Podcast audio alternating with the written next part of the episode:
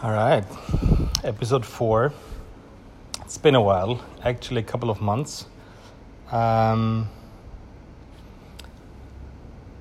but fun fact is, somebody just asked me the other day why I, well, why I started doing a podcast or just talking about myself. I don't call it a podcast. It's just um, I want to share some experiences or share just parts of my day um, because I think it's not very common to kind of um, kind of talk publicly about the in between the lines stuff. So it's been a couple of months now. Um, kind of roller coaster, but on the positive side, um, training's been picking up again. Well, I injured my left knee, had a torn MCL meniscus through a very stupid sport accident well, stupid on my side. The sport was not stupid, I was. Um, but yeah, I've been pretty much recovering through it. Um, and skiing is on next week, so I guess the knee's fine again. Um, so let, us go back to business. I, I want to do a more regular uh, approach to those short little snippets um, probably just two or three, maybe five minutes.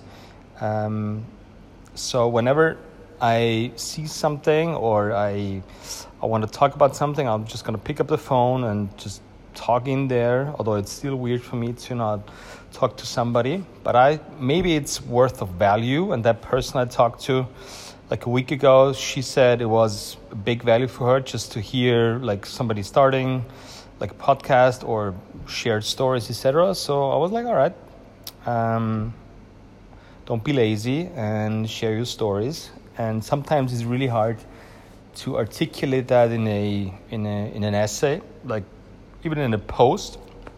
So I'll try to pick up small details um, and just talk about my my views on it and my well my take on it. So today's um, pretty typical day for me. So bringing my son to school, um, doing some email stuff in the morning, um, walking the dog, coming to the gym, training. Um, not often as as planned, as in most of the time somebody else jumps in and needs just a second or just to talk about something. But we had a good training session, nothing crazy, like 30 minutes. Um, because we, we've been hitting it hard in the last couple of days. Just some some bodybuilding stuff. Basically, um, well, the rule is pretty simple. It's it's um, we do three exercises, three sets sets each, um, and but we'll only we'll only start counting those sets once like the weight is pretty decent and. Um, I want a more procrastinating side of things, anyways. So it's always good to train with, well, either uh, one of my coaches or with somebody else, because um, I can I can push myself mentally pretty far, um, like juggling around ideas and thinking about new stuff, but also about for me it's about that physical push, because sometimes I don't I don't feel the need.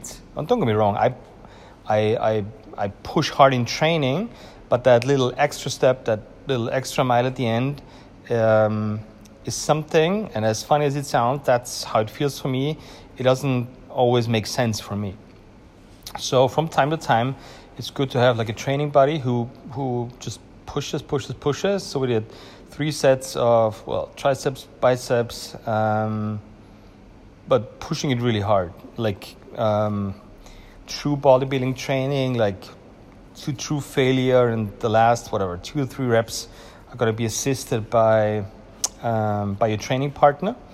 So you you cannot finish the set on your own. You have to have your training partner help you for at least two or three reps. So that was pretty fun, and I honestly still feel my triceps and biceps big time. Um, so talk, talking about ideas. Um, I have this weird idea in my head about the, the gym and how to well move on from the last couple of years that we've been we've been transitioning the gym from CrossFit gym to, well, we call it Grexercising. A good question. What is Grexercising? Um, we define it as, or I define it as, um, doing whatever is necessary to make you better.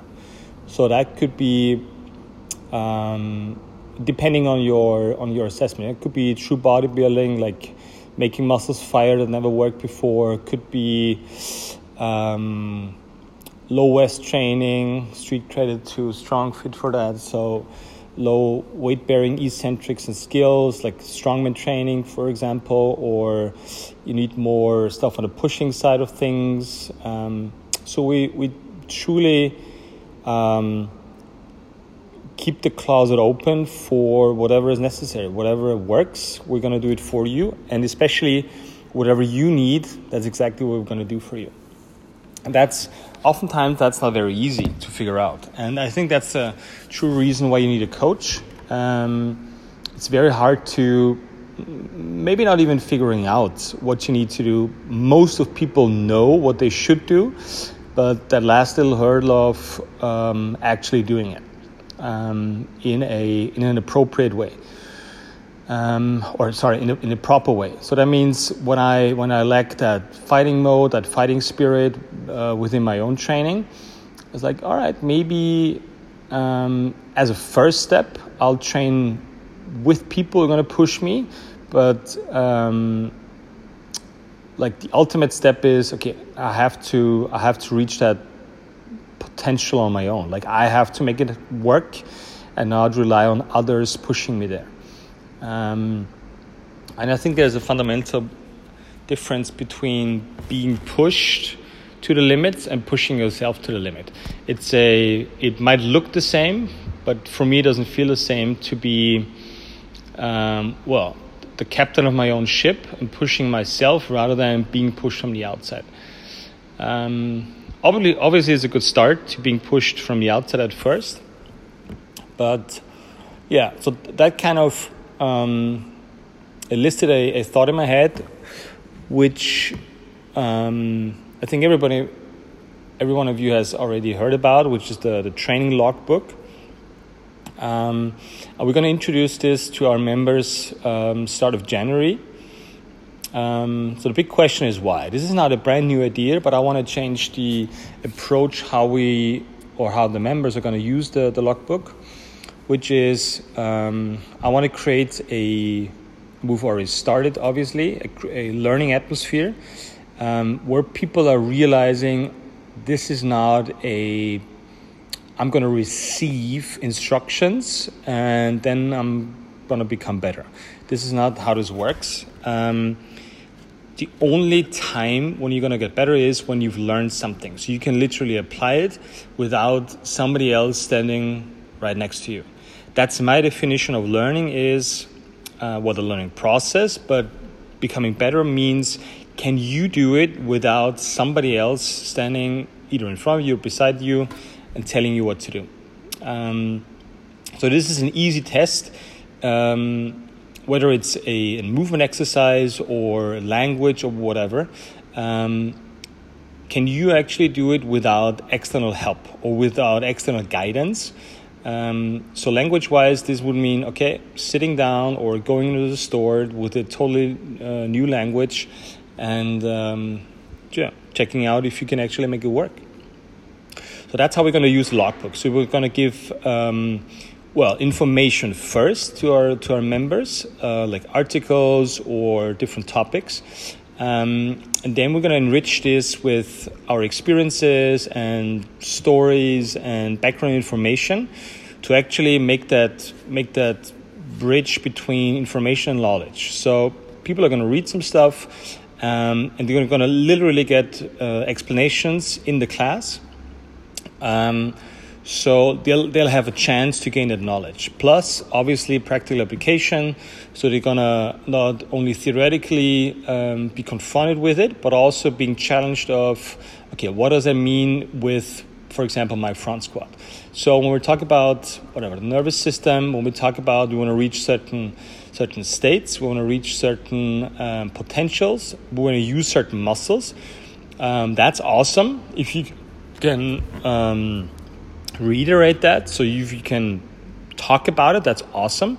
But what if you pick up a sandbag or a barbell? Can you actually make it work? So can you whatever your deficiency is, if you're losing using less of your quads in squatting or more of your hamstrings in squatting, can you can you switch? Can you make a difference, become better in the first set, and then being more precise in the second, being more precise in the third set, so that the goal setting is switching from weights and reps towards okay what's my what's my true goal for the session which is feeling my trunk more in the front squat and my legs less for example.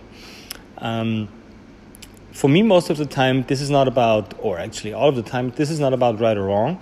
This right or wrong squatting this is okay what do i want to achieve in that training session today and this is what we're going to put on into those logbooks not necessarily the whatever 85 kilos or 17 reps but um, how did i feel today? How did i feel and what did i feel during squatting?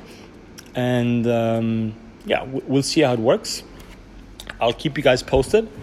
Um, if you're interested shoot me some questions at greg at gregsgym.com or Coach Cracks on Instagram, and I would I would love to talk about a couple of questions you guys have. Um, and in the meantime, I'm just gonna talk about stuff that goes through my head. So have a great day, and we'll see each other soon.